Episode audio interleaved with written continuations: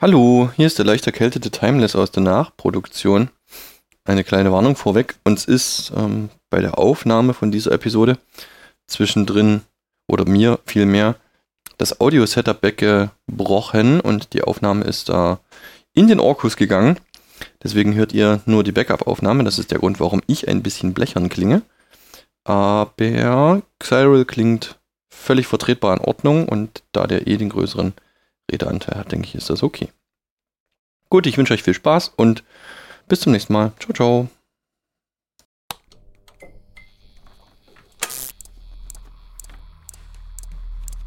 Diese Maschine ist ursprünglich für vermessungstechnische Aufgaben konstruiert worden. Es hat sich jedoch dann ergeben, dass sie auch auf den verschiedensten anderen Gebieten von Technik und Wissenschaft mit Erfolg eingesetzt werden kann.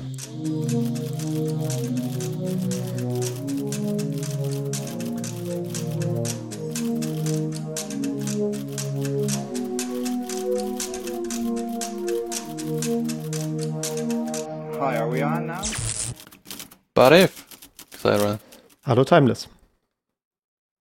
Das hier ist jetzt die 22. Episode. Es ist, passiert mir jedes Mal. Vorsicht. Das Vorsicht. ist die Episode 22 des Schlüsseltechnologie-Podcasts. Ja, genau. Und ich habe mir heute was gewünscht. Ich habe mir gewünscht, dass wir mal über all die Sachen reden, die es im Internet gibt und von denen niemand weiß, dass es die gibt. Naja, also dass niemand davon weiß, würde ich jetzt vielleicht ein bisschen. Also ich glaube, E-Mail ist bekannt, aber, Ja, das stimmt. Okay. äh, aber der Titel, den wir dann am Ende gefunden haben, ist Das Web ist nicht das Internet. Oder doch? also es wird einen Plot-Twist geben, wie das schon äh, der Titel äh, andeuten lässt, aber ja. Ähm, diese zwei Begriffe werden ja so ein bisschen mehr oder minder synonym verwendet im Alltagsdiskurs. Also Und Web was und hat es- Internet. Web und Internet, genau. Und Ja. was hat es damit auf sich? Denn das ist tatsächlich gar nicht synonym. Ich habe es hier in einer Zeile zusammengefasst. Internet ist ein Netzwerk von Computern und Web ist ein Netzwerk von Dokumenten. Und das stimmt nicht mehr so ganz heutzutage, äh, hm, aber so im Großen und Ganzen. Denn man kennt ja vielleicht als Vater des Web, äh, ist ja bekannt Sir Tim Berners-Lee, der das zwischen 1989 und 1991 damals am Forschungszentrum CERN in Genf entwickelt hat. So die erste Webserver-Software, ersten, den ersten Webbrowser geschrieben hat und all solche Sachen zum Zwecke der internen Informationsweitergabe innerhalb des Forschungszentrums, äh, so für die interne Veröffentlichung von irgendwelchen Forschungsergebnissen, äh, Dokumenten und dergleichen. Und das Internet als Netzwerk von Computern aber gibt es ja schon deutlich länger, nämlich seit etwa 1969 äh, fingen so die ersten Vorläufer an, das DARPANET damals. Und äh, ja, ich glaube, das werden wir jetzt nicht auch alles ja ausbuchstabieren. Das ist heute eher so eine Übersichtsfolge, das, wo wir dann vielleicht ein paar Absprungspunkte haben, dann in andere Themen rein, das mal detaillierter zu machen. Und vielleicht machen wir auch irgendwann mal eine detaillierte Geschichte des Internets mit so den verschiedenen äh, Wendungen, die es da gegeben hat. Aber grundsätzlich so die technischen Vorläufer, so wo man die ersten Computer versucht hat zusammenzuschalten, war 1969 dieses DARPANET. Und das Internet, wie wir es heute kennen, ist im Wesentlichen so entstanden in der Phase von 1981 bis 83, als dann dieses erste Netzwerk, wo dann so ein bisschen rumexperimentiert wurde mit verschiedenen Kommunikationsprotokollen und Netzwerkstrukturen und sowas, als das dann auf TCP/IP umgestellt wurde. Das Mhm. hatten wir schon mal besprochen in der Folge 6, wenn ich richtig erinnere, Netzwerkhierarchie oder Ja. Netzwerk. Ja, doch Hierarchie. Ich glaube, es war Ja, Hierarchie. Netzwerk-Stack haben wir da besprochen. Ja. Ja. ähm, da ist ja TCP/IP so dieser zentrale Kern, auf dem quasi, äh, auf den sich das Internet global einigermaßen geeinigt hat. Also TCP und UDP als äh, äh, äh, Nachrichtenebene und äh, IP für die äh, Ebene darunter. Und dann Das- hat man halt die verschiedenen Trägermedien darunter und die verschiedenen Applikationen darüber. Und Genau, heute soll es mal so ein bisschen darum gehen, was es für Applikationen alles gibt. Ja, okay. Also das Internetprotokoll, deswegen IP und deswegen auch äh, das, worauf das hauptsächlich beruht. Ich weiß nicht, ob das jetzt klar geworden ist. Das Internet hat also im Wesentlichen als eine Rüstungstechnologie angefangen, ja. Weil die DARPA ist ja so ja, ein, ja. Äh, ich weiß gar nicht, was das eigentlich genau ist. Ist das eine staatliche? Äh, Naja, so eine, im Prinzip so ein Forschungsprogramm halt, was äh, von Militärbudget bezahlt wird. Ne? Also das D, was Defense heißt, haben sie irgendwann weggestrichen. Ich glaube Advanced Research. Ach Gott, das hätten wir mal nachgucken können. Das kriegen wir raus. davon? ARPA steht für Advanced Research Projects Agency, also äh, Projektagentur Agency, für ja. fortgeschrittene Forschung. Und Ja, okay. Früher halt, wie gesagt, nur mit dem D davor, weil es halt so aus äh, Militärmitteln quasi finanziert ist. Und ja, ich weiß nicht, ob es heute noch breit aufgestellt ist, aber vielleicht ist es auch einfach nur ein Rebranding. Mhm, und ja. ähm, da kommt das Ganze hierher. Das ist ja auch so ein äh, so eine klassische Legende, dieses Silicon Valley, dass das halt irgendwie diese, dass das halt dort ist, weil da irgendwie die richtige Mentalität vorherrschte und irgendwie äh, die ganzen, äh, gerade irgendwie so dann in den 60er Jahren, wie die ganzen Freidenker, die sich dann dort niedergelassen hatten und alles. Und das ist natürlich totaler Quark der Grund, dass das Silicon Valley der Ort ist, wo diese ganze technische logische Innovation stattgefunden hat und sich diese ganzen Firmen angesiedelt haben, ist es, dass es dort eine Marinebasis gab und dass deswegen die ganze Forschung dorthin gelagert wurde, damit man dann die entsprechende Technologie, die da rausfällt, halt auch auf irgendwelchen, äh, zum Beispiel Flugzeugträgern so zum Einsatz bringen kann. Es, wenn das bei Lichte betrachtet, ist das Silicon Valley der absolut bescheuertste Ort überhaupt, um irgendwie so Hochtechnologieproduktion anzusiedeln. Also du hast nicht mal genug Trinkwasser. Und es ist, es ist glühend heiß mehrere Monate des Jahres. Da gibt es so viele bessere Orte innerhalb von Amerika. Aber das ist halt, wie gesagt, dieser Grund, dass halt die, äh, äh da halt quasi die Fördergelder abzugreifen waren von eben mhm, der DARPA ja. und derartigen Institutionen und deswegen sich das dort angesiedelt hat. Und auch ähm, noch eine andere Sache, weil ja auch mal gesagt wird, ja, dann braucht man halt die losen Restriktionen und sowas alles und äh, damit irgendwie die Gründer da irgendwie sich entwickeln konnten, das ist natürlich auch überhaupt nicht der Fall, denn Kalifornien ist traditionellerweise ein sehr reglementierter Staat mit sehr vielen Regulierungen und sowas. Das, das nur so als kleiner Rand am Rande. Aber die bärtigen Hippies. Ja, genau. Die bärtigen Hippies haben sicher in den 50er Jahren kontrolliert, wo sich so die ersten Semiconductor, also Halbleiterunternehmen äh, angesiedelt haben. Ja, ja. Anyway. Ähm, damit hat es dann da, ja, da, daraus ist dann halt das DARPANET entstanden, daraus dann das Internet. Und das ist halt, wie gesagt, so ein Netzwerk von Computern. Das Web dann, wie gesagt, ja, so um den Beginn der 90er Jahre herum, als ein Netzwerk von Dokumenten, was man halt dann navigieren konnte und zugreifen konnte über das Internet. Also das Web ist eine Applikation, die auf dem Internet läuft, also äh, eine, eine konkrete Anwendung. Also so wie man jetzt zum Beispiel sagen würde, beim Telefonnetz sind halt Anwendungen sowas wie halt Sprachtelefonie, sowas wie Fax, früher Telex, äh, später dann halt auch DSL. Und so ist halt auch das Internet erstmal ein Trägermedium und dann ein Kommunikationskanal. Und das Web ist dann eine konkrete Anwendung, die man mit diesem Internet machen kann. Richtig. Und heute soll es halt auch um andere derartige Anwendungen geben. Nur um das, äh, um dem Missverständnis vorzubeugen, wir sprechen von dem Web, also das WWW, das World Wide Web. Ne? Ja, genau. Genau, okay. Äh, eine von diesen verschiedenen Applikationen haben wir schon mal in ausführlicherer Form besprochen in Folge 18 und auch schon vorher anklingen lassen, nämlich DNS, das Domain-Name-System. Deswegen springen wir da jetzt einfach mal rüber. Aber das ist äh, auf jeden Fall auch eine Sache, eine Applikation des Internets, die es bis heute gibt und die älter ist als das Web an sich. Denn DNS gibt es seit 1984, soweit ich das äh, nachverfolgen kann. Äh, so die, wo die ersten dokumentierten Standards rausgekommen sind, war dann 1984 äh, und dann ist es dann halt schrittweise auch in Verwendung geraten. Davor war es dann tatsächlich so, dass es halt einfach so feste Listen gab, quasi welcher Name gehört zu welcher IP-Adresse, die dann irgendwie äh, zum Beispiel per E-Mail weiterverteilt wurden und die dann die entsprechenden Systemadministratoren auf ihre einzelnen Systeme eingepflegt haben. Okay, gut. Und das bringt uns halt auch gleich zu E-Mail. Das ist eine weitere Applikation, die auf dem Internet läuft und bereits seit 1971. Also ich äh, bin mir jetzt nicht hundertprozentig sicher, ob das damals schon dieselben Protokolle waren, aber es kann durchaus sein. Also man sieht, das war so eine der ersten Applikationen überhaupt, so mit diesem allerersten DARPANET, was 1969 begonnen hat und 1961 schon läuft E-Mail.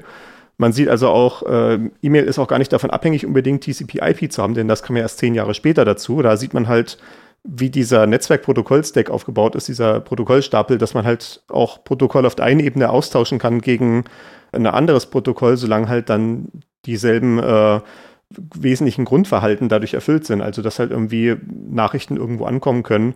Dann ist es ja egal, wie das Ankommen konkret funktioniert. Das kann halt auch nochmal ausgetauscht werden, wenn man dann noch eine bessere Idee hat, wie man das gestalten kann.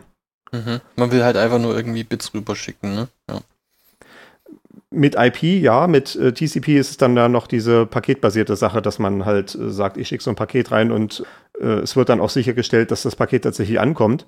Ja, okay. Tatsächlich auch, äh, dass E-Mail schon relativ früh daran war, äh, das liegt auch daran, dass E-Mail relativ resilient ist gegen Verbindungsausfälle. Also wenn ich jetzt zum Beispiel so eine Webseite aufrufen möchte und dann ist irgendwie mein Netz gerade weg, das ist natürlich ein Problem. Und das war äh, gerade so diesen ersten 10, 15 Jahren war das halt beim DARPANET durchaus relevant, weil diese Verbindungen nicht unbedingt immer alle bestanden haben. Das waren vielleicht solche Modem-Einwahlverbindungen, die dann über Telefonleitung geführt wurden.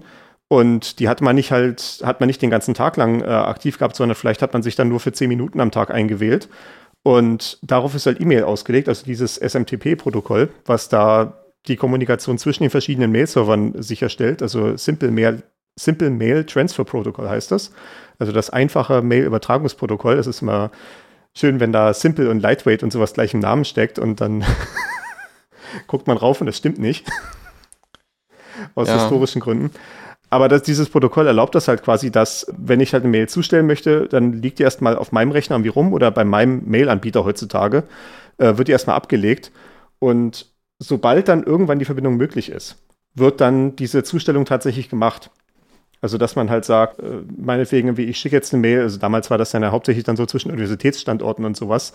Und vielleicht irgendwie, ich schicke eine Mail jetzt von der Universität Dresden zur Universität Karlsruhe.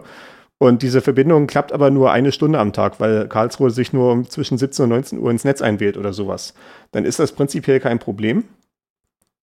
Denn dann wird dann die E-Mail einfach dann zu dem entsprechenden Zeitpunkt zugestellt. Also der E-Mail-Server, den ich halt habe, der probiert das halt immer mal wieder, ob die Verbindung aufgeht. Und sobald das dann tatsächlich ah. klappt, wird dann halt die E-Mail durchgeschickt. Und wenn ich dann quasi die Zustellbenachrichtigung bekommen habe bei, äh, bei mir, wird sie dann aus meinem äh, ausgehenden Postfach gelöscht. Ah ja, okay. Sehr simpel. Mhm.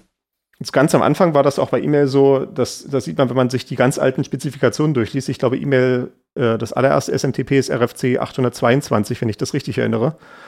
Äh, wenn man sich das durchliest, dort findet man dann auch solche E-Mail-Adressen, wo nicht nur ein Server drin steht, also nicht nur sowas wie halt äh, zum Beispiel, ich sag mal, timeless at example.com, sondern dann steht dann da noch äh, ein Zustellpfad drin, der über mehrere Server rübergeht. Also zum Beispiel würdest du dann sagen, irgendwie, äh, das geht ja an Professor Müller at Uni Karlsruhe über Universität Frankfurt oder sowas. Ah ja, okay, weil das früher eben noch, weil es noch, noch an diese festen Zustellwege gebunden war, ne? Weil das halt sowas ist, was das System noch nicht selber verstanden hat. Also ja. gerade wenn das dann halt auch sowas zum Beispiel ist, von wegen, äh, wir haben vielleicht noch keine Leitung von Dresden nach Karlsruhe, aber wir haben eine Leitung nach Frankfurt und dann wählt sich Frankfurt irgendwann mal bei Karlsruhe ein und kann das dann weiterschicken, dann wäre das dann halt die, der Weg vielleicht, das durchzugehen. Ja, okay. Also auch, äh, ich weiß jetzt nicht, ob das so relevant ist innerhalb von einigen Ländern, aber es war, glaube ich, mal zeitweise so, dass es nur eine einzige Verbindung über den Atlantik gab und da musste man dann halt durch diesen entsprechenden äh, Tunnel quasi irgendwie durchkommen. Hm. Und äh, ja, das hat dann natürlich auch, auch damit, dass dann halt äh, TCP/IP sich dann halt etabliert hat und dass dann auch die Leitungen einfach zu Standleitungen geworden sind, die immer offen waren, hat das dann äh, an Bedeutung verloren. Deswegen sehen wir sowas heutzutage nicht mehr. Und heutzutage sind wir eh alle online die ganze Zeit. Ja klar. Genau, also dieses SMTP ist, womit man das transferiert. Ich denke mal, wir werden auch irgendwann E-Mail mal im Detail besprechen. Da gibt es so einige interessante technische äh, Beobachtungen zu machen, gerade auch wegen diesem Kampf gegen Spam. Also das ist so eins, was eine der Sachen, die die größte Komplexität dort in dieses ganze E-Mail-Thema reinführt. äh, aber ja, SMTP ist dort das grundsätzliche Protokoll, mit dem man Sachen zustellt in irgendwelche Mailboxen. Ganz am Anfang war es dann halt so, dass man sich halt direkt auf diesen großen Server eingeloggt hat und hat dann direkt in die Mailbox reingeguckt, im Sinne von, die liegt halt auf dem Dateisystem irgendwo und da guckt man dann halt rein mit so einem entsprechenden Programm. Äh, später, wo dann halt jeder seinen eigenen Personalcomputer auf, äh, auf dem Tisch stehen hatte, gab es dann quasi auch noch die, den zweiten Schritt, dass man halt aus so einer zentralen Mailbox, die auf diesem Server liegt, das dann abruft in den äh, eigenen Klienten auf dem eigenen PC. Das läuft dann über diese Protokolle, die man vielleicht auch schon mal gehört hat, POP3, also Post Office Protokoll, was ich auch noch nicht kannte als äh, Expansion. Ich kenne das immer nur als POP3, also 3 wahrscheinlich wie die dritte Version. Und äh, dann IMAP, das Internet Message Access Protokoll, was äh, ja heutzutage eigentlich so der Standard ist. Genau, ja. Und ja, bei diesen ganzen Protokollen, die wir jetzt hier besprechen, habe ich immer so einen Punkt dazu, warum es nicht dasselbe wie das Web ist. Und im Prinzip haben wir das ja gerade eben schon gesagt, äh, E-Mail ist halt nicht dasselbe wie das Web, weil es halt diese asynchrone Zustellung hat zum Beispiel. Und äh, da haben wir hier auch ein Beispiel verlinkt. Bei Wikipedia wird hier beschrieben, wie das erste Mal in Deutschland ein E-Mail empfangen wurde. Also hier ist auch irgendwie zu sehen, in dem Artikel gibt es ein äh, Foto, wie das in Karlsruhe äh, im Jahr 2009 mit einer, mit einer extra Tafel gewürdigt wurde, dass dort vor 25 Jahren die erste E-Mail Deutschlands empfangen wurde. Das ist eine der deutschesten Sachen, die ich mir überhaupt vorstellen kann. Äh, ja. In Deutschland wurde am 3. August 1984 um 10.14 Uhr mitteleuropäischer Zeit die erste Internet-E-Mail empfangen. Michael Rothert von der Universität Karlsruhe empfing unter seiner Adresse rothert at Germany eine Grußbotschaft von Laura Breden von der, an der amerikanischen Plattform CSNet aus Cambridge. zur elektronischen Kommunikation von Wissenschaftlern, die einen Tag zuvor abgeschickt worden war. Und da sieht man halt genau das. Äh, es ist halt äh, am 2. August um 12.21 Uhr losgeschickt worden und kam dann am 3. August um 10.14 Uhr an. Also da waren dann halt wahrscheinlich die entsprechenden Zustellfenster so, dass es dann halt so lange gedauert hat.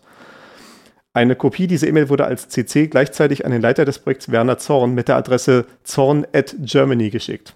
Eine großartige E-Mail-Adresse. Ja. ähm, müsste man sich fragen, ob die heute auch noch funktioniert. also, Ja, also mal at Germany, hinschicken. ja, at Germany wird wahrscheinlich schwierig. Okay. Also das ist E-Mail.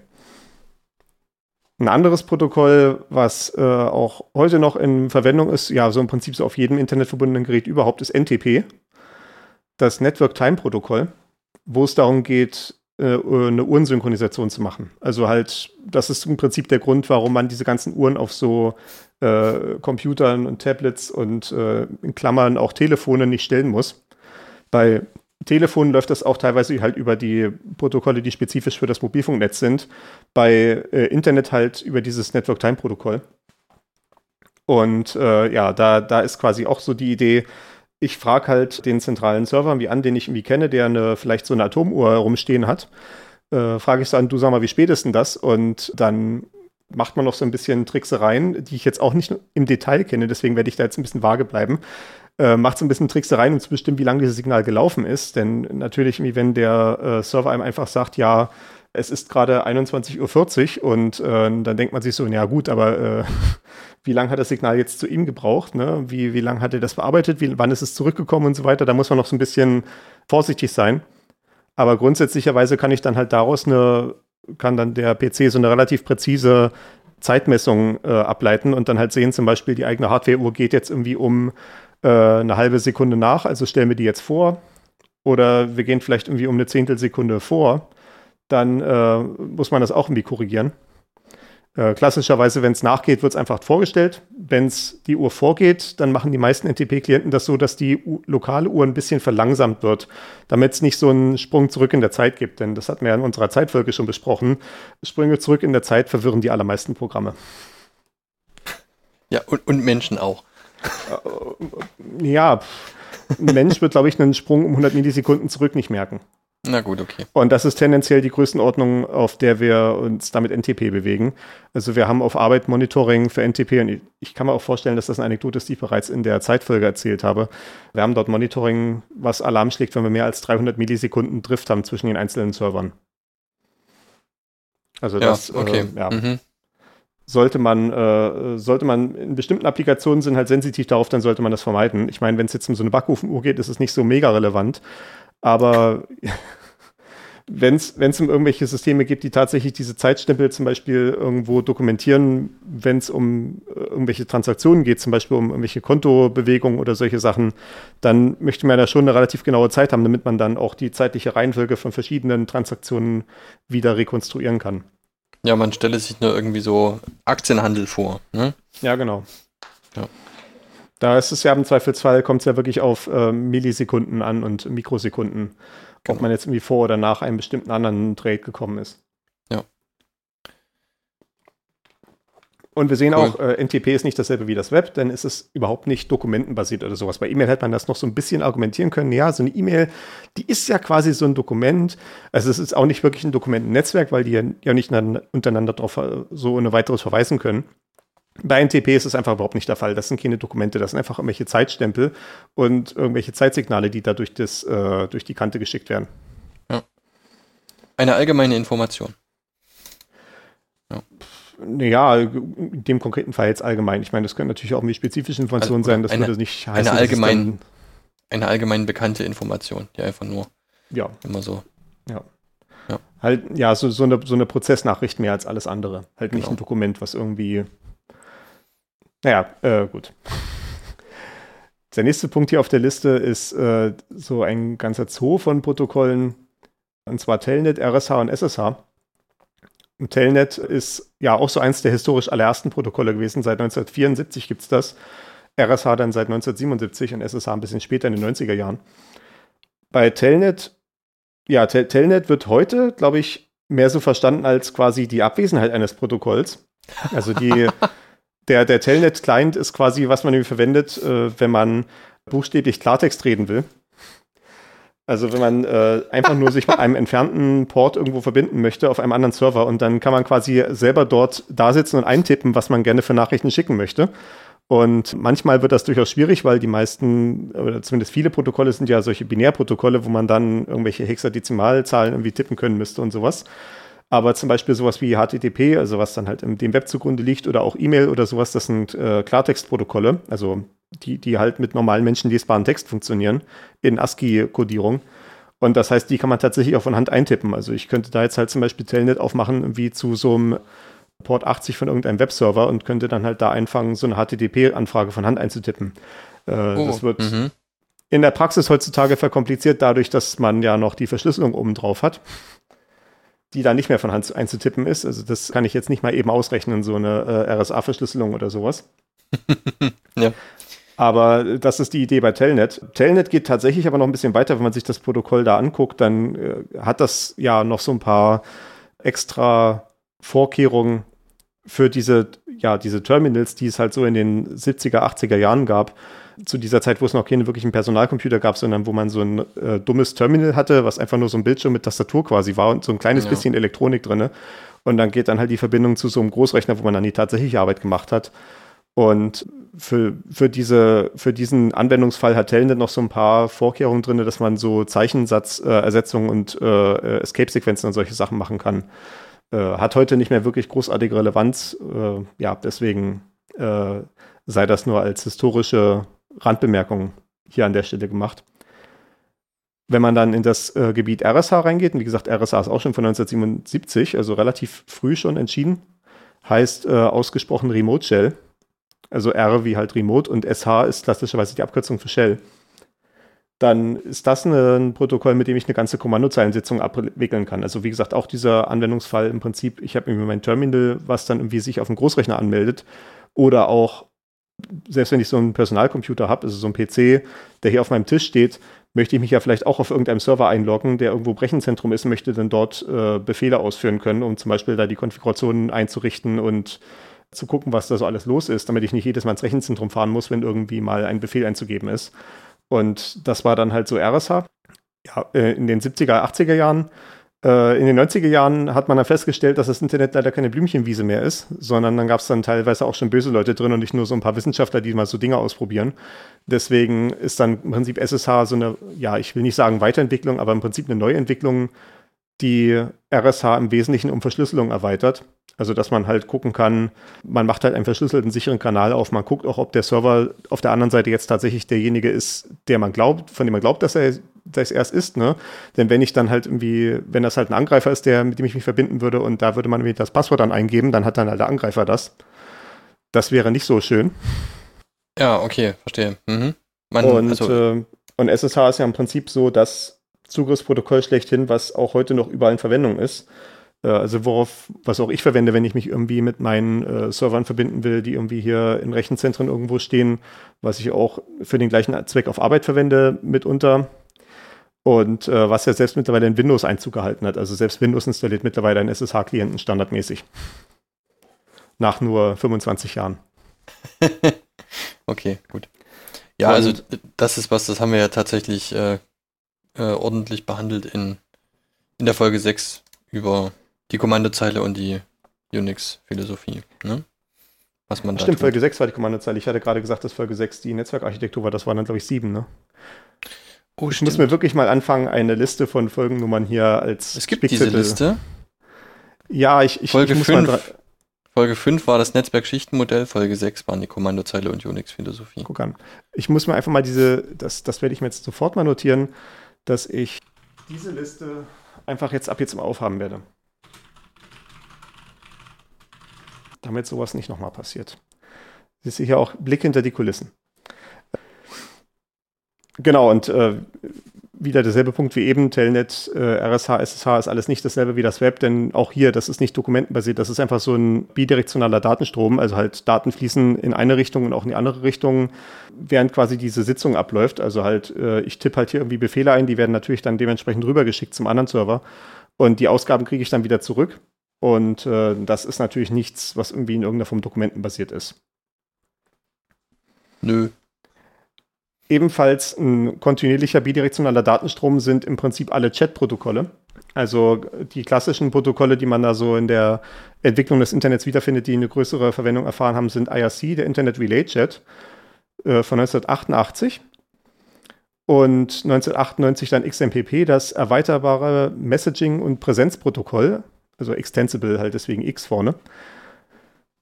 Und ja, IRC äh, wiederum, wie wir es gerade bei Telnet schon gesagt haben, ist einfach so ein Plaintext-Protokoll, was halt äh, ja in blanken äh, ASCII-enkodierten lesbaren Text geschrieben ist, äh, mit so bestimmten Schlüsselwörtern quasi, die dann tatsächlich Aktionen auslösen. Und das könnte man im Prinzip auch über Telnet quasi abwickeln. Oh. außer heutzutage natürlich auch nicht mehr, weil es auch verschlüsselt ist mittlerweile. IRC ist mittlerweile verschlüsselt, okay, ja.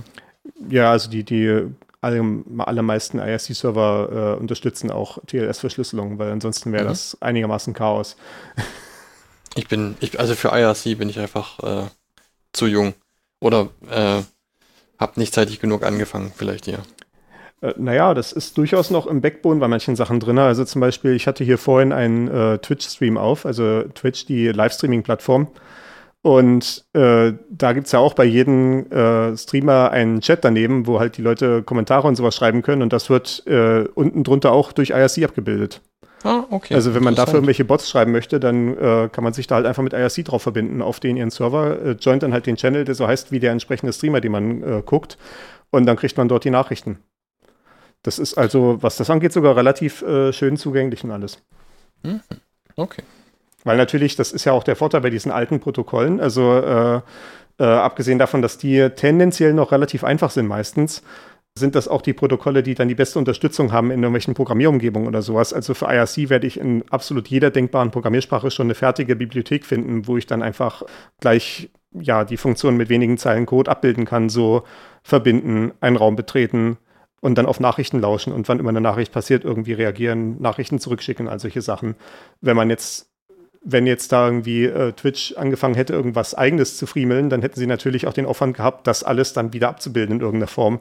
Oder halt zu sagen, ja, dann äh, äh geht halt nicht, ne? Ja, okay.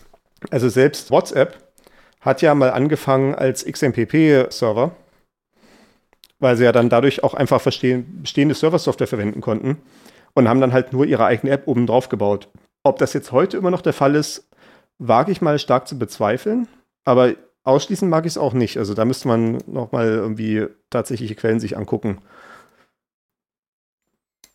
Das ist, äh, okay, gut. Also das ist wirklich, wirklich ein bisschen platt. Okay. Mhm.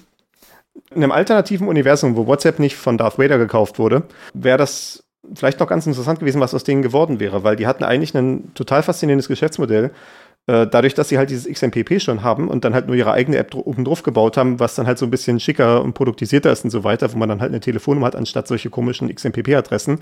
Ja. Äh, konnten sie das auch mit relativ geringer Mannschaft machen. Also ich glaube, damals, als sie Facebook irgendwie für eine Milliarde gekauft hat, hatten die irgendwie ein paar Dutzend Angestellte weil die ja. einfach völlig normale XMPP-Server-Software von der Stange betrieben haben. Die haben natürlich ein bisschen äh, getuned und die wussten natürlich auch, was sie tun und sowas, ne? aber da brauchst du im Zweifelsfall reicht es, wenn du halt zwei, drei Leute hast, die sich wirklich gut damit auskennen, um sowas halt zu konfigurieren.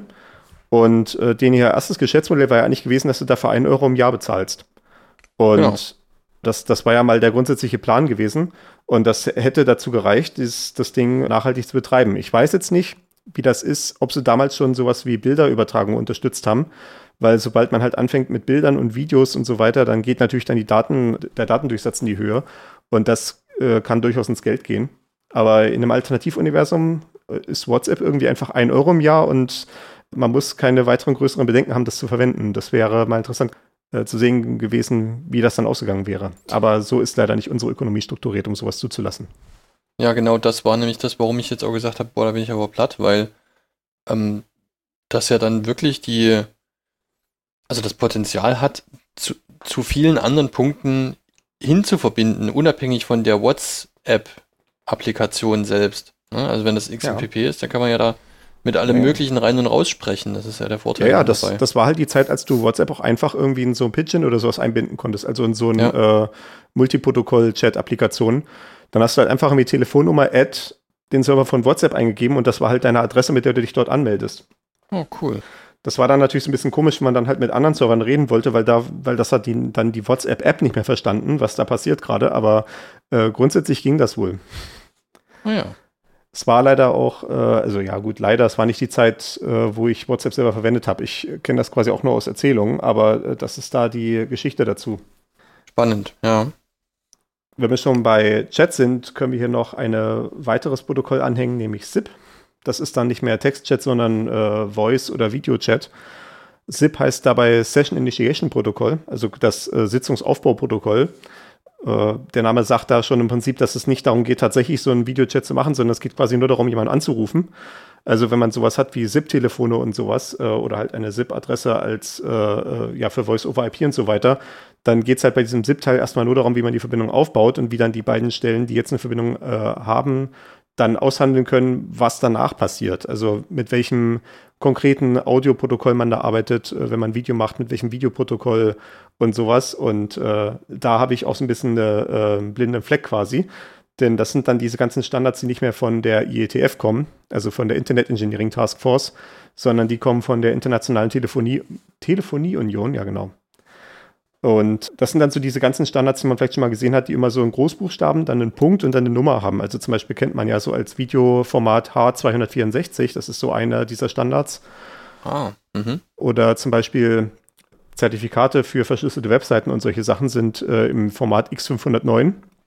Es ist auch so ein, so ein ITU-Standard da stecke ich nicht so groß drin. Das hängt auch teilweise mit zusammen, dass diese ITU-Standards dann ja, so wie die allermeisten Standards sind, die muss man halt irgendwo für teuer Geld kaufen, wo man dann irgendwie 300 Euro für so ein PDF ausgibt. Also sowas halt auch so wie DIN und ISO-Standards und so weiter.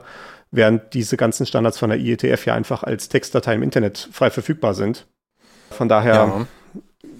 habe ich, hab, hab ich diese noch nicht selber gelesen, wie ich, äh, ich meine, von diesen RFCs, die der IETF veröffentlicht, habe ich schon einige selber gelesen. Aber ja, ITU-Standards kann ich mich nicht erinnern, wenn ich jetzt so drüber nachdenke. Aber das ist auf jeden Fall auch eine Applikation, halt, äh, die Viso-Chat halt ein kontinuierlicher Datenstrom ist, der auch nicht wirklich als äh, Web beschrieben werden kann und deswegen ja. auch was eigenes ist. Okay. Genauso ja auch die Leitung, über die wir gerade verbunden sind. Also die wurde, soweit ich das sehen kann, auch über SIP aufgebaut. Äh, und dann ja. läuft dann halt hier, äh, was auch immer Studio Link für Audio und äh, Codex und so weiter dann da sich ausgewählt hat, läuft dann da unten drunter. Genau. Jetzt haben wir schon so viel gemacht und haben immer noch nicht das Web gefunden. Okay. Ja, es, es, es dauert noch ein bisschen. Wir haben noch, wir haben noch zwei Punkte auf unserer Liste. Äh, einer dieser Punkte ist das ganze Thema Dateisysteme. Und da habe ich hier mal so ein bisschen zusammengehauft. Einmal das File-Transfer-Protokoll FTP. Äh, nicht zu verwechseln mit der Partei, die FDP heißt. Das ist hier mit T, wie File-Transfer-Protokoll. Und außerdem äh, NFS, das Network File System, und SMB, was aus irgendwelchen Gründen Server Message Block heißt, äh, was mir unerklärlich ist, was diese Abkürzung ja, genau. soll. Äh, ich bin da letztens auch mal drauf gestoßen und war so, was? ja. ja. Äh, also NFS ist halt so das klassische Protokoll, wenn man unter Linux irgendwelche entfernten Dateisysteme einbinden will, beziehungsweise unter Unix allgemein. Und SMB ist dasselbe im Prinzip unter Windows, also halt das, was man unter Windows halt als Dateifreigabe kennt oder auch Druckerfreigabe, läuft darüber auch bei denen. Und äh, FTP dann halt ja so ein äh, eher plattformunabhängiges äh, Dateitransferprotokoll. Größenordnungsmäßig vom Alter her FTP 1985, NFS 1984, SMB noch neuer, ab 1996 erst, äh, hauptsächlich deswegen, weil das dann auch so die Zeit ist, wo es Windows dann halt auch als Serverversion gab und dementsprechend auch der, die Notwendigkeit dafür gegeben war. Aha, deswegen wurde das überhaupt erst. Okay. Mhm. Ja, das war so die Zeit, als Microsoft total in dieser Mentalität drin war, wir, wir stimmen alles selber in unserer Plattform, wir verwenden hier äh, die freien Protokolle, unterstützen wir so gut es geht nicht, weil dann könnte man ja die Microsoft-Komponente einfach als nächstes durch irgendeine Komponente eines anderen Herstellers austauschen. Ich will nicht sagen, dass die Microsoft da gewandelt hat, aber zumindest haben sie jetzt einen SSH-Client in Windows drin. Das ist ja schon mal etwas. okay. Also was man halt damit macht, äh, mit NFS oder SMB ist, dass man halt ein externes, äh, ein, nee, Quatsch, nicht externes, ein entferntes Dateisystem auf dem lokalen Rechner einbindet, sodass es dann halt einfach genauso erscheint wie ein Dateisystem auf einer Festplatte, die bei mir lokal drin steckt. Und ja, wenn ich dann halt quasi in meiner Datei lese oder eine Datei schreibe, dann geht das halt durch das Netzwerk die Anfrage hindurch und die Antwort kommt dann halt dementsprechend zurück. Oder auch zum Beispiel, wenn ich Dateien aufliste, wenn ich Dateien lösche oder sowas alles. Also das sind halt die entsprechenden Grundbefehle, die man quasi in diesen Protokollen vorfinden wird. als sowas wie Dateien auflisten, Datei lesen, Datei löschen und so weiter. Äh, damit ist es auch nicht dasselbe wie das Web, denn wir haben ja hier nur diese reine Dateistruktur. Wir haben nicht tatsächliche Dokumente, die auch untereinander Verweise haben können, weil das ist ja gerade das, was das Web zu einem Web macht, dass man halt dieses Netzwerk von Dokumenten hat, wo das eine Dokument dann auch mit so einem Link auf das nächste verweisen kann. Und ja. das hat man bei normalen Dateien nicht. Ein, Dateisystem hat kein Verständnis davon, was in den Dateien selber abläuft. Das ist einfach nur so ein, so eine hierarchische Struktur, wo man diese Dateien reinschmeißen kann. Und was dann da drin ist, ist dann halt dem Dateisystem erstmal relativ egal. Also so wie man es auch bei der äh, Protokollhierarchie im Netzwerk gesehen hat, dass dem IP-Protokoll relativ egal ist, was dann in den tatsächlichen Paketen drin steht für eine Applikation. Ja. Und FTP ist noch eine Sache, die ein bisschen, ich sag mal, dummer ist als äh, NFS und SMB. Dumm, ja. Also, naja, äh, primitiver. Okay. Ja. Vielleicht weniger werten. Ja. Naja, das ist auch nicht besonders positiv konnotiert, dieses Wort, aber sagen wir mal nicht so flexibel dadurch aber auch allgemeiner und äh, ja, dementsprechend äh, einfacher äh, anzubieten, zu implementieren und so weiter. Mhm. Denn es erlaubt nicht so ein ganzes Dateisystem einzubinden, sondern es erlaubt nur einen Zugriff auf ein entferntes Dateisystem. Wenn ich ein Dateisystem hier lokal einbinden möchte, dann muss ich das auch unterstützen, dass mehrere Applikationen gleichzeitig auf verschiedene Teile zugreifen, kreuz und quer. Und in FTP ist es halt eher so eine einzelne Sitzung, wo ich halt sagen kann, so ich gehe jetzt in den nächsten Ordner rein und jetzt lade ich hier eine Datei hoch und während ich ein äh, und wenn gleichzeitig eine Applikation was aus einem anderen Ordner laden wollen würde, dann müsste man erst wieder aus dem Ordner rausgehen, woanders reingehen und sowas. Und das ist alles in FTP nicht vorgesehen. Da hat man immer so einen Ort, wo man gerade ist und was macht. Und äh, das würde sich halt widersprechen mit diesem Konzept, das Dateisystem komplett einzubinden. Also FTP ist wirklich was, wo ich finde, man kann da gut mal, also wenn man da so ein bisschen affin ist, gerade für, für die Kommandozeile, einfach mal so ein bisschen rumspielen, sich zu irgendeinem FTP-Server verbinden. Man findet da auf jeden Fall was. Und da mal so ein bisschen mit den Kommandozeilenoptionen rum, äh, einfach mal Help eingeben und dann mal so ein bisschen rumprobieren, weil das wirklich, so wie du sagst, ist einfach sehr, sehr simpel. Und man hat einfach diese Verbindung offen und kann dann da eben Dinge hin und her tun. So, aber das ist eben. Ich weiß nicht, ob es heutzutage überhaupt noch FTP-Server großartig gibt. Also so in privaten Netzen vielleicht was das große weite Internet angeht, ist dann halt ja irgendwann diese Phase gewesen, wo man auf alles Verschlüsselung draufgetan hat. Und es gibt auch FTPS, also halt FTP mit äh, normaler TLS-Verschlüsselung obendrauf. Das hat sich aber nie so wirklich durchgesetzt. Das ist dann eher durch andere Dinge ersetzt worden und darüber werden wir dann gleich noch reden. Ähm, was heutzutage tatsächlich noch in Verwendung ist und was ich auch äh, uneingeschränkt empfehlen kann, ist nicht FTPS, also FTP mit Verschlüsselung obendrauf, sondern SFTP. Genau, ja. Das ist aber was völlig anderes, hat überhaupt nichts mit FTP zu tun, außer dem Namen. Das ist dieselbe Grundidee, aber auf äh, Basis von SSH gemacht. Okay. Ähm, ja, das, das kann ich tatsächlich für heutige Nutzung auch noch uneingeschränkt empfehlen. Das ist auch zum Beispiel, wie ich beim äh, C3D2 die Podcast-Folgen veröffentliche. Da ist es halt, da gibt es einen Server, der heißt, der hat noch FTP im Namen drin, auch wenn er nicht mehr FTP anbietet, aber da kommt man per SSH rauf und dementsprechend per SFTP. Ja, okay. Aber die Funktionalität ist doch vergleichbar, oder? Letztendlich dann ja. Ja, genau. Also und das war das mentale was Modell, was ich jetzt gerade beschrieben habe, das, das trifft zu, ja. Ja, also das ist, das meinte ich eben, dass man da, das man sieht das halt, man kann da nicht irgendwie nicht mega viel machen, sondern das ist halt wirklich so Datei hierhin, Datei, Datei dahin und die Datei unterwegs noch bearbeiten ist schon nicht mehr drin. Das stellt halt im Wesentlichen so dieses Konzept dar, was man vielleicht so in Dateimanager-Applikationen so gesehen hat, die so zwei Fenster haben auf äh, so links und rechts und quasi man kann sich halt äh, dann auf der linken Seite irgendwie im lokalen Dateisystem rumnavigieren und auf der rechten Seite halt in dem entfernten Dateisystem auf dem genau. FTP-Server und kann dann halt eine Datei rüberziehen oder äh, in die andere Richtung ebenfalls oder sowas oder kann eine Datei umbenennen oder löschen oder sowas. Aber man hat halt nicht diese komplette Sicht, dass man zu jedem Zeitpunkt in jeden Ordner reingehen könnte, sondern man muss halt immer erst rumnavigieren. Genau, richtig. Mhm. Aber gut. Ähm, das waren FTP, NFS und SMB. Ich habe hier noch einen Punkt auf die Liste gesetzt, äh, den ich in unserer Vorbereitung vergessen hatte, aber der nicht unerwähnt bleiben soll. Das ist LDAP. Das ist ein anderes Protokoll, was Lightweight im Namen hat, so wie vorhin das Simple beim SMTP, was äh, beides, naja, so leidlich stimmt. äh, es war bestimmt mal so gedacht. Naja, bei LDAP weiß ich es tatsächlich, äh, ich habe da ein bisschen in die RFCs reingelesen, äh, weil ich mich mal damit beschäftigt hatte, wie schwer es wäre, sowas selber zu implementieren. Äh, ich habe mich damit grausen abgewendet. Aber LDAP selber ist wohl abgeleitet aus äh, DAP. Also man, erstmal um die äh, Abkürzung einzuführen, LDAP heißt äh, Lightweight Directory Access Protokoll, also leichtgewichtiges Zugriff, äh, äh, leichtgewichtiges Protokoll für den Zugriff auf ein Verzeichnis. Sehr vage. Mhm. Und das ist abgeleitet aus DAP, also nur dem Direct Access, äh, Directory Access Protokoll ohne Lightweight. Und äh, so die Spezifikation für LDAP, die ich gefunden habe, schreibt das halt quasi so, dass halt diese DAP viel zu kompliziert war und dann haben sie sich halt gesagt, wir machen das jetzt viel, viel einfacher. Und dann guckt man halt mit den heutigen Augen darauf, auf dieses, auf diesen Komplexitätsmonstrum namens LDAP und denkt sich, wie muss wohl DAP gewesen sein? Meine Güte. Aber naja, äh, ich habe ja auch so als Zusammenfassung geschrieben, man kennt ja diese Analogie, dass DNS das Telefonbuch des Internets sei. Also, dass man halt so einen Servernamen nachschlägt und kriegt dann eine IP-Adresse raus. Und so auf diese Art und Weise, wie DNS das Telefonbuch des Internets ist, so ist LDAP gedacht gewesen als das Benutzerverzeichnis des Internets. also als, äh, hm. als so eine große global umspannende Datenbank, in der ja letztendlich äh, alle möglichen Dinge eingetragen sind, aber die hauptsächliche Anwendung, die man so im Sinn hatte, war halt Benutzerkonten und Informationen über diese Benutzer auch davon abgeleitete Objekte wie zum Beispiel solche Benutzergruppen oder sowas.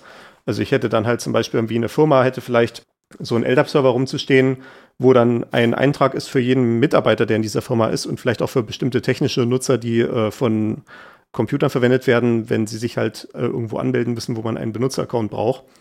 Mhm. Und dann könnten die auch so Gruppen organisiert sein. Dann könnte es halt eine Gruppe geben, zum Beispiel äh, eine Gruppe alle Mitarbeiter oder es gibt eine Gruppe, die Mitarbeiter äh, aus der Systemadministration, die dann vielleicht aufgrund dieser Gruppenmitgliedschaft dann Zugriff bekommen können auf irgendwelche Systeme und sowas.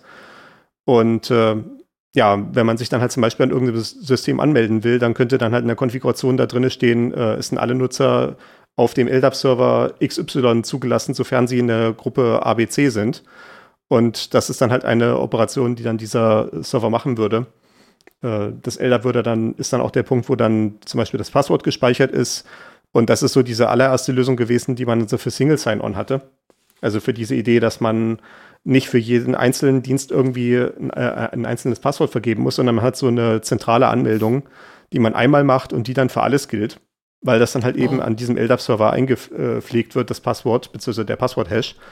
Und kann dann halt auch dementsprechend dann dort äh, überprüft werden und dann kann dann dementsprechend jeder andere Dienst, der das dann verwendet, sehen, okay, der Nutzer ist hier tatsächlich richtig authentifiziert, der kann jetzt auch rein oder, oder halt auch nicht.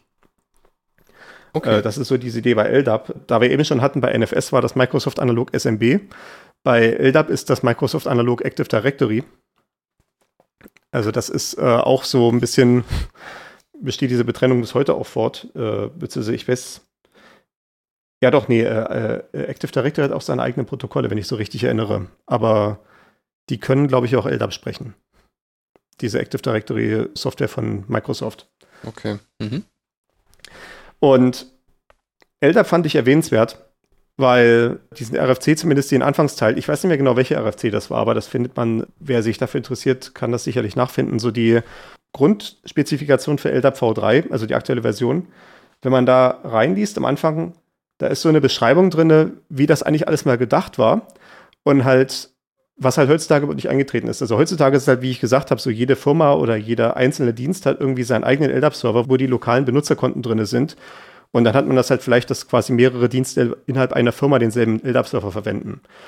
Eigentlich war aber das LDAP auch so als äh, großes Netzwerk von Servern gedacht, die sich gegenseitig referenzieren können, mhm. sodass man dann halt zum Beispiel sagen könnte, also das war so ein bisschen die Idee gewesen, so ein bisschen äh, Cyber-Utopie, sage ich jetzt mal, dass zum Beispiel die Bundesrepublik Deutschland einen LDAP-Server hat, wo alle Einwohner drin sind, alle Bürger des Landes, haben dort irgendwie Einträge drin, die meinetwegen dann die Meldeadresse enthalten und die Personalausweisnummer oder irgendwelche anderen Identifikationsnummern oder was nicht alles. Ne?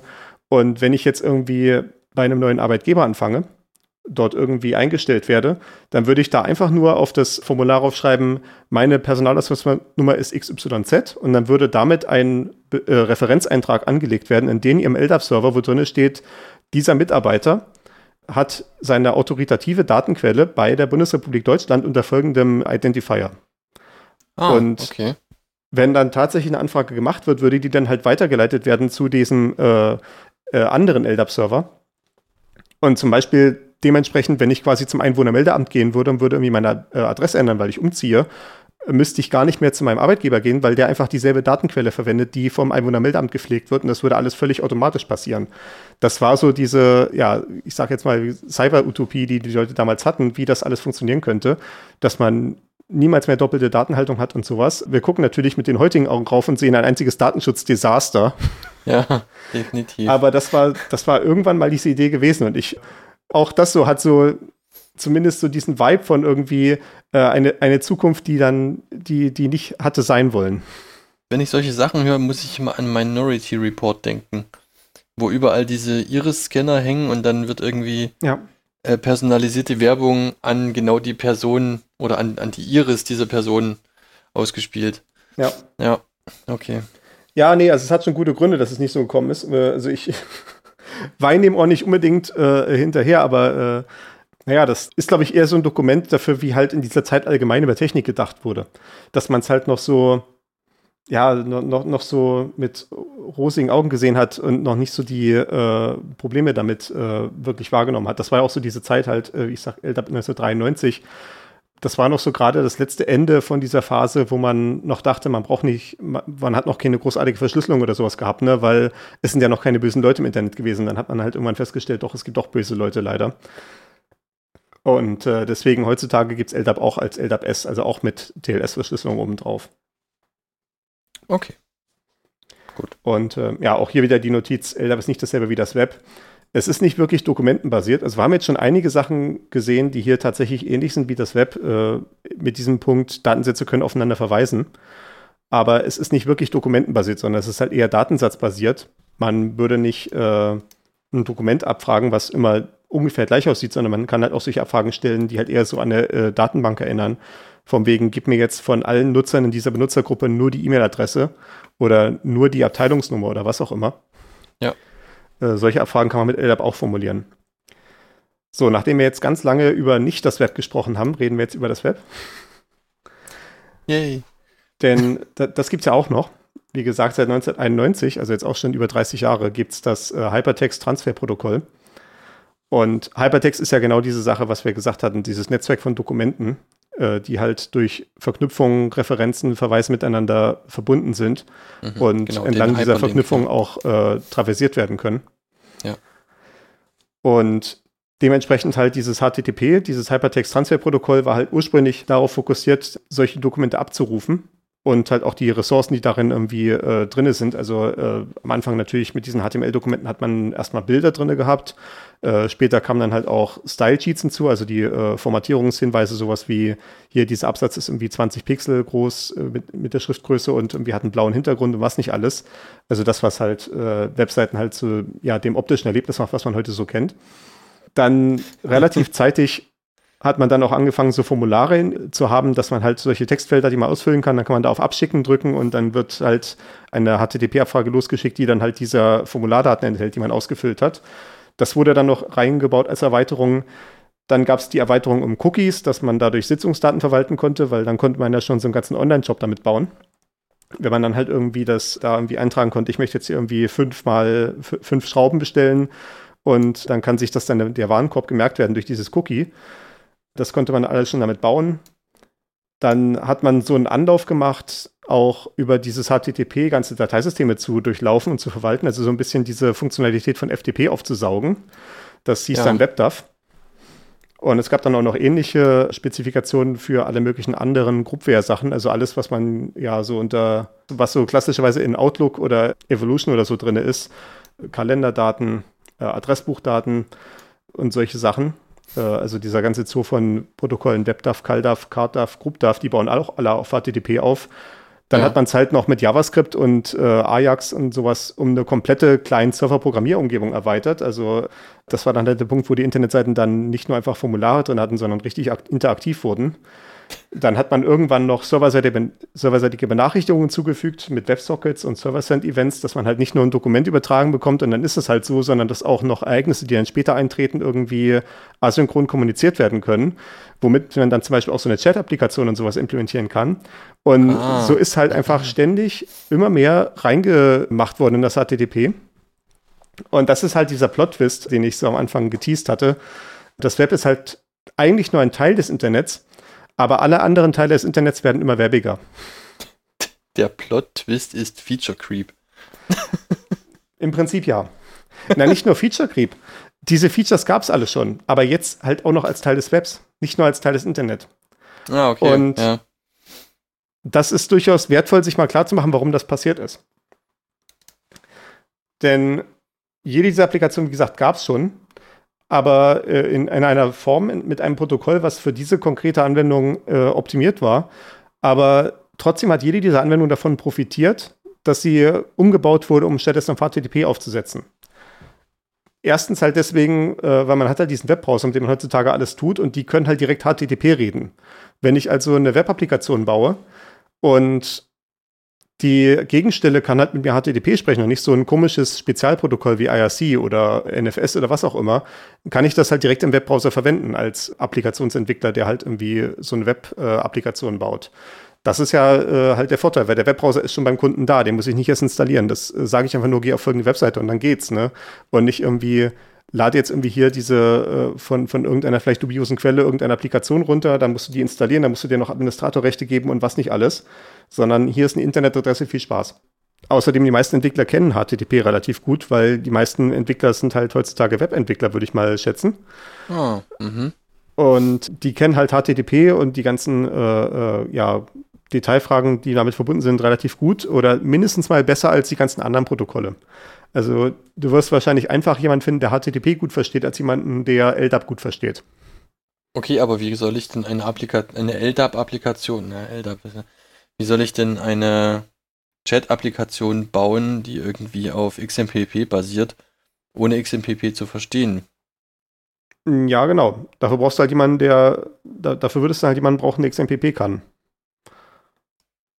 Und ich. Dann, dann verstehe ich ehrlich gesagt das Argument nicht so richtig zu sagen, ja, HTTP kennt man und das andere nicht. Oder ver verpasse ich da jetzt gerade was? Ja, es, es, es greift alles ein bisschen ineinander. Es ist, äh, wenn ich jetzt sogar nach den schwierig, Isolation zu betrachten, HTTP alleine löst nicht unbedingt das ganze Problem, aber du hast dann halt ja, du, du hast halt dieses eine Protokoll, was gut unterstützt ist. Und das hatte ich hier auch als weiteren Punkt geschrieben. Wenn ich jetzt zum Beispiel XMPP habe, dann muss ich mich zum Beispiel mit solchen Fragen beschäftigen wie, äh, was passiert, wenn meine Verbindung abbricht zum XMPP-Server und ich muss die wieder neu aufbauen. Ja. Das muss, ist zum Beispiel eine Sache, die ich verstehen muss. In HTTP ist es halt schon vom Webbrowser her gelöst. Wenn die Leitung zum, Web, zum Webserver abbricht, dann kümmert sich der Webbrowser von alleine darum, dass die wieder neu aufgebaut wird, wenn man sie das nächste Mal ah. braucht. Und, okay, gut, äh, das ist dann natürlich ein sehr starkes Argument, ja. Also wenn man zum Beispiel HTTP hat als Basis für ein neues Protokoll, was man sich jetzt ausdenken will, dann heißt das zum Beispiel, das Thema Verschlüsselung ist schon gelöst. Das Thema Caching ist schon gelöst. Das Thema Verbindungsabbruch und Wiederaufbau ist schon gelöst. Und nicht nur ist es gelöst, sondern diese ganzen Lösungen sind milliardenfach getestet, weil das halt Teil von diesen Webbrowsern ist, die auf wirklich jedem PC und jedem Telefon und jeder Tablet und was nicht alles zum Einsatz kommen. Okay, ja, das ist sehr verständlich, warum das dann so ist, ja, okay. Und was man auch nicht unterschätzen sollte, HTTP kommt am besten durch Firewalls durch. Also es gibt gerade so in Firmen gibt es dann solche übereifrigen Firewalls, die einfach alles wegblocken, was nicht HTTP ist. Äh, HTTP kann man halt nicht wegblocken, weil dann geht halt gar nichts mehr.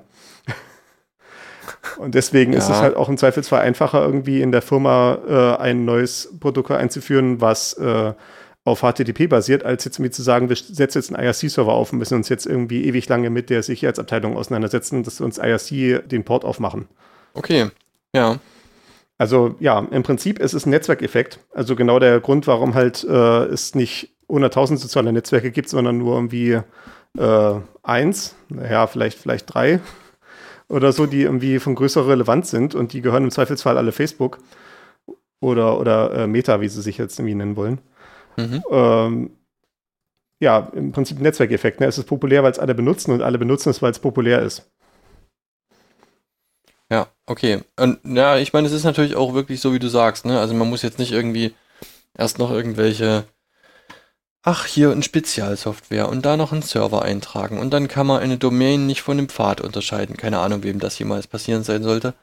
Ähm, all solche Dinge finden dann halt nicht mehr statt. Ne? Man kann dann irgendwie die nötigsten Knöpfe für den Benutzer einblenden und äh, wer jetzt gerne die, äh, die Expertenknöpfe auch noch hat, der kann das Häkchen am Expertenmodus noch machen, sozusagen. Ne?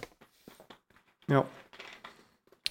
Okay. Oder halt auch sowas, ne, wenn du eine Web-Applikation hast, hast du halt auch gleich diese Entwicklertools, die im Browser drin sind, mit denen man halt zum Beispiel so eine Netzwerkverbindung zu einem anderen Webserver äh, diagnostizieren kann, all solche Sachen. Äh, wenn du jetzt deine eigene Applikation baust, musst du sowas im Zweifelsfall alles nachbauen. Oder Mhm, hast es halt ja. nicht. Ja, okay. Aber trotzdem haben wir diese ganzen Protokolle, die ich jetzt hier aufgelistet habe, im Wesentlichen immer noch. Wo sind die jetzt also hin? Bei DNS äh, gibt es da tatsächlich eine relativ ja, frische Entwicklung, so die letzten drei, vier Jahre im Prinzip. Ist das so richtig ein Thema geworden, dass man DNS over HTTPS macht. Also, dass man die, die DNS-Abfragen nochmal in so ein HTTP-Protokoll einwickelt. Und der Grund dafür ist im Prinzip, dass man Verschlüsselung hinzufügen will. Es gab andere Anläufe, wo man einfach nur DNS über, über TLS gemacht hat. Aber dann ist halt wieder das Problem, ja, dann könntest du halt die Firewall einfach wegblocken. Wenn jetzt zum Beispiel die äh, irgendwie die Regierung eines Landes sagt, irgendwie, wir möchten gerne diese DNS-Anfragen alle im Klartext mitlesen, damit man weiß, welche von unseren Bürgern sind Dissidenten und gehen auf irgendwelche gefährlichen Webseiten. Äh, Mhm. Ja, wenn man dann halt DNS over TLS machen würde, ist das halt einfach dadurch, dass dieses Protokoll halt einfach anders aussieht als der Rest, relativ einfach wegzublocken. Wenn man hingegen DNS over HTTPS macht, dann sieht es halt von außen halt so aus, als ob man eine Webseite aufruft und das kann man als Unterdrückungsregime halt ein bisschen schwerer wegblocken. Geht auch, aber ist nicht so ohne weiteres, nicht, nicht ganz so trivial. ja, man braucht ja wieder nur Verschlüsselung zu verbieten. Aber gut, die Diskussion wollen wir jetzt nicht führen. Ja, gut, das ist dann das, das ist dann natürlich der nächste äh, Punkt. Mhm. Aber ich, ich glaube, diese Verschlüsselung verbieten Debatte ist auch so ein bisschen dadurch abgewürgt worden, dass es einfach heutzutage unrealistisch ist. Äh, es verwendet mittlerweile zu viele Sachen Verschlüsselung. Mhm. Ja, okay.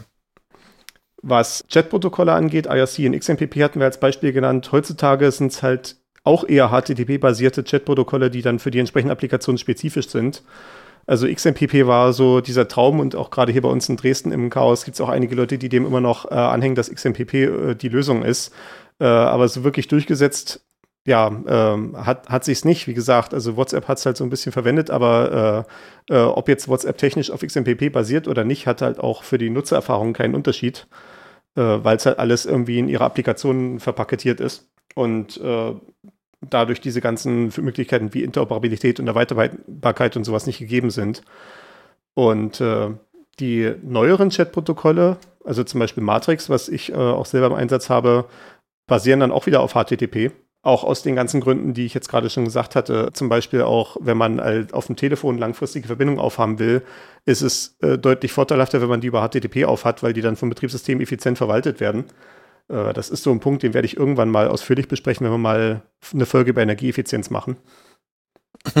Ja, Das hier nur so am Rande erwähnt, aber auch da gibt es quasi einen, ja, quasi Marktdruck dahin, eher auf HTTP-Protokolle zu gehen. Ein anderer Punkt auf unserer Liste war LDAP. Dieses ja, Adressbuch-Verzeichnisprotokoll, was mal die ganze Welt äh, umspannen wollte. Heutzutage, wenn man sich Authentifizierung anguckt, die so Single Sign-On-mäßig ist, also wo quasi ein Identitätsanbieter halt äh, das Benutzerkonto verwaltet und dann wie mehrere Applikationen das dann nutzen können, läuft das dann eher über sowas wie SAML, also SAML, äh, Security Assertion Markup Language, glaube ich. so Äh, heißt es ja. Nicht, nicht, nicht so wichtig, aber äh, da ist dann stattdessen auch die Idee, anstatt dass wir dem äh, halt so ein Protokoll anbieten, wo der, wo der konkrete Dienst zu diesem Single Sign-On-Anbieter hingehen kann, sagen kann, hier ist ein Nutzer mit einem Passwort hingekommen, gib mir jetzt mal alles, was du darüber weißt.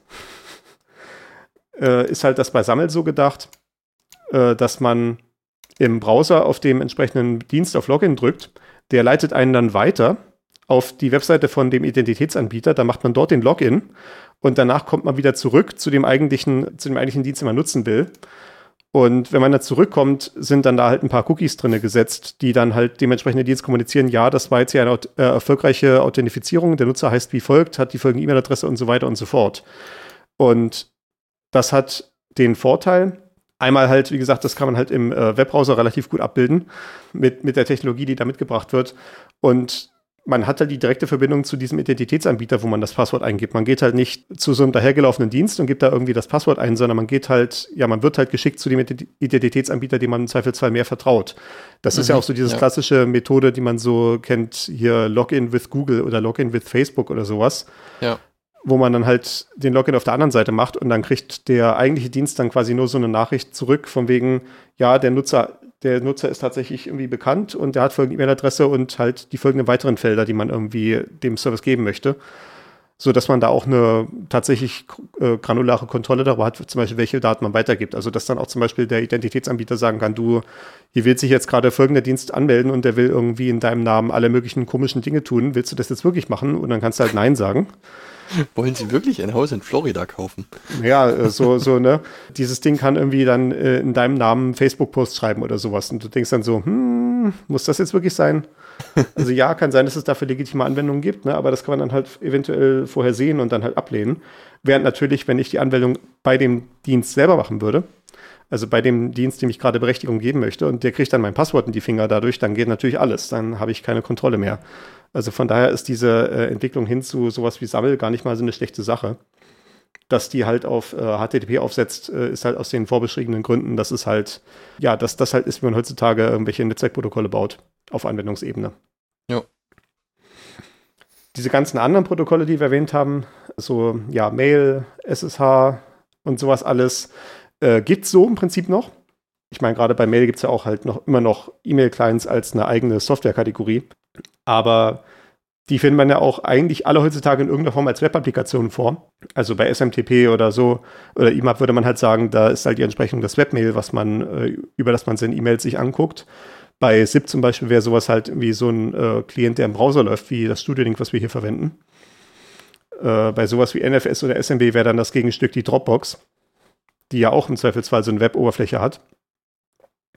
Und all diese Applikationen, da gibt es dann zwar die unterliegenden Protokolle noch, aber die sind dann in irgendeiner Form in HTTP eingewickelt oder die letzte Meile zum tatsächlichen Kunden hin wird dann über HTTPS gemacht, damit es dann halt wieder im Webbrowser ab, abläuft und dadurch halt wieder zum Beispiel keine weitere Applikation eines, äh, Installation eines Programms erforderlich ist. So, das hat jetzt natürlich zeitlich gepasst. Äh, wir waren gerade mit der inhaltlichen Besprechung des Themas fertig geworden und da hat sich spontan auch gleich das Audio-Setup von Timeless verabschiedet. Aber ich kann dich jetzt wieder hören, hoffe ich mal. Ja, also ich dich zumindest schon. Sehr gut. Und damit bleibt uns jetzt eigentlich nur dabei, die Folge ordentlich zu beschließen. Und ich sage mal, das nächste Protokoll wird in drei Wochen äh, etabliert. Damit könnt ihr rechnen. Ah. Genau. Okay, super. Äh, bis zum nächsten Mal. Danke fürs Zuhören. Ciao, ciao.